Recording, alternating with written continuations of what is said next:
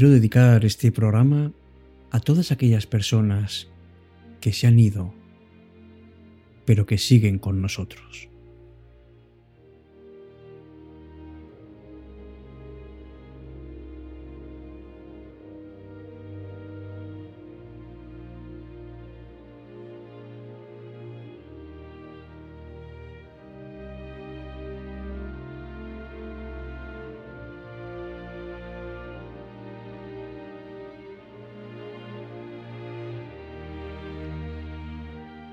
La muerte, sin ninguna duda, es, es parte de la vida. Sabemos que todo lo que nace acaba muriendo o deja de existir en algún momento. El cambio es algo propio de la vida y la muerte es parte de ese cambio constante. Desde luego, morir es una de las pocas certezas que tenemos. Es un hecho Decía un escrito tibetano que mañana o la próxima vida nunca se sabe qué llegará primero. Por eso la muerte es un misterio. No sabemos cómo ni cuándo, pero sabemos que va a llegar. Y yo creo que más que miedo a la muerte hay personas que tienen miedo a la nada, a lo desconocido, al vacío. Dicen que empezamos a morir desde que nacemos. Pero también es verdad que cuando asumimos nuestra propia mortalidad, es entonces cuando realmente vivimos de una manera intensa. Y queremos atesorar todos esos momentos tan valiosos y tan increíbles que nos regala la vida. La muerte es un paso, pero es algo que nos recuerda constantemente que debemos empezar a ocuparnos de la vida. Y además, la persona que se ha ido no se va del todo, se queda con nosotros, no solamente mientras lo podamos recordar, sino especialmente cuando sus gestos, cuando sus abrazos, cuando todas sus palabras resuenan en nosotros y nos impulsan a seguir.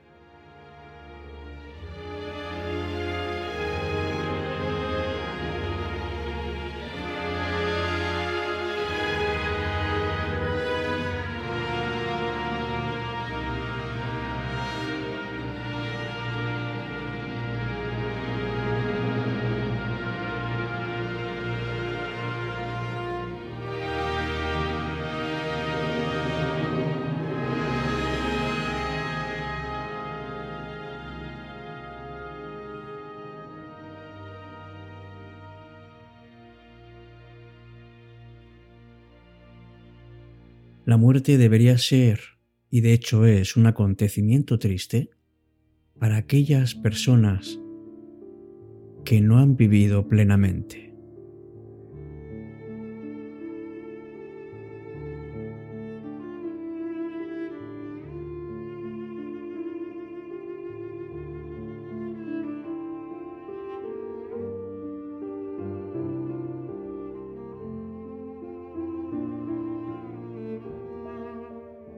Hola, ¿qué tal amigos, amigas? Buenas noches. Aprovechemos, aprovechemos las circunstancias de la muerte para, para reflexionar sobre la vida. Porque la muerte es noche en nuestra propia vida y una invitación para que vivamos de una manera mucho más plena. Nacemos desnudos y cuando morimos no podemos llevar nada, entonces ¿Por qué intentar atesorar cosas y cosas si al final lo que van a quedar no son solo nuestras palabras, sino sobre todo nuestros hechos? Hay personas que se pasan la vida muriendo. Hay gente que se ha llevado su infelicidad a la tumba, pero hay otras personas que sin embargo han vivido de una manera tan satisfactoria que su partida por una parte nos entristece, pero por otra nos enriquece porque dejan algo para nosotros. Y ese algo es lo que llevamos muy dentro. La muerte es parte de la vida. Y la vida también es algo que tenemos, que estamos sintiendo en cada momento y es una lástima desperdiciar tantos y tantos instantes. Decía Epicuro que en realidad nunca nos encontramos con la muerte porque mientras vivimos ella no está. Y cuando llega, ya no estamos. No temamos ese momento y sobre todo no temamos despedir en ese momento. Porque la muerte no es capaz de arrebatarnos las cosas más esenciales, lo que queda de la persona que se ha ido pero que de alguna manera ahora se queda con nosotros de una manera mucho más intensa.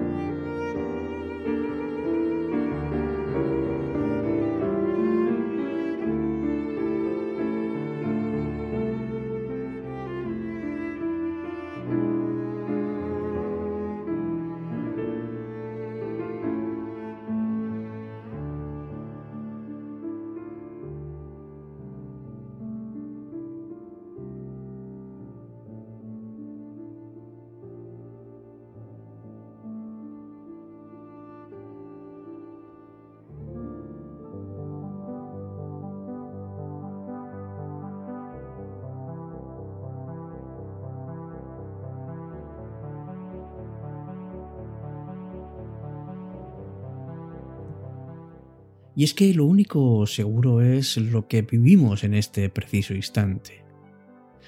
Por eso tenemos que aprender a vivirlo con toda su plenitud. Tenemos que aprovechar para estar un tiempo de calidad con las personas que queremos. Enfocarnos en aquello que en el fondo sabemos que es lo que nos llena. La muerte, claro que es parte de la vida pero la muerte también nos enseña que la vida es mucho más que simplemente dejarse llevar. Hay un precioso poema de San Agustín que habla precisamente de esto, que nos dice eso de que la muerte no es nada, no es nada. Habla de la habitación de al lado y habla de un hilo que no se acaba de cortar. Me gustaría que ahora lo escucháramos con la voz de una de nuestras oyentes que nos lo cuenta así.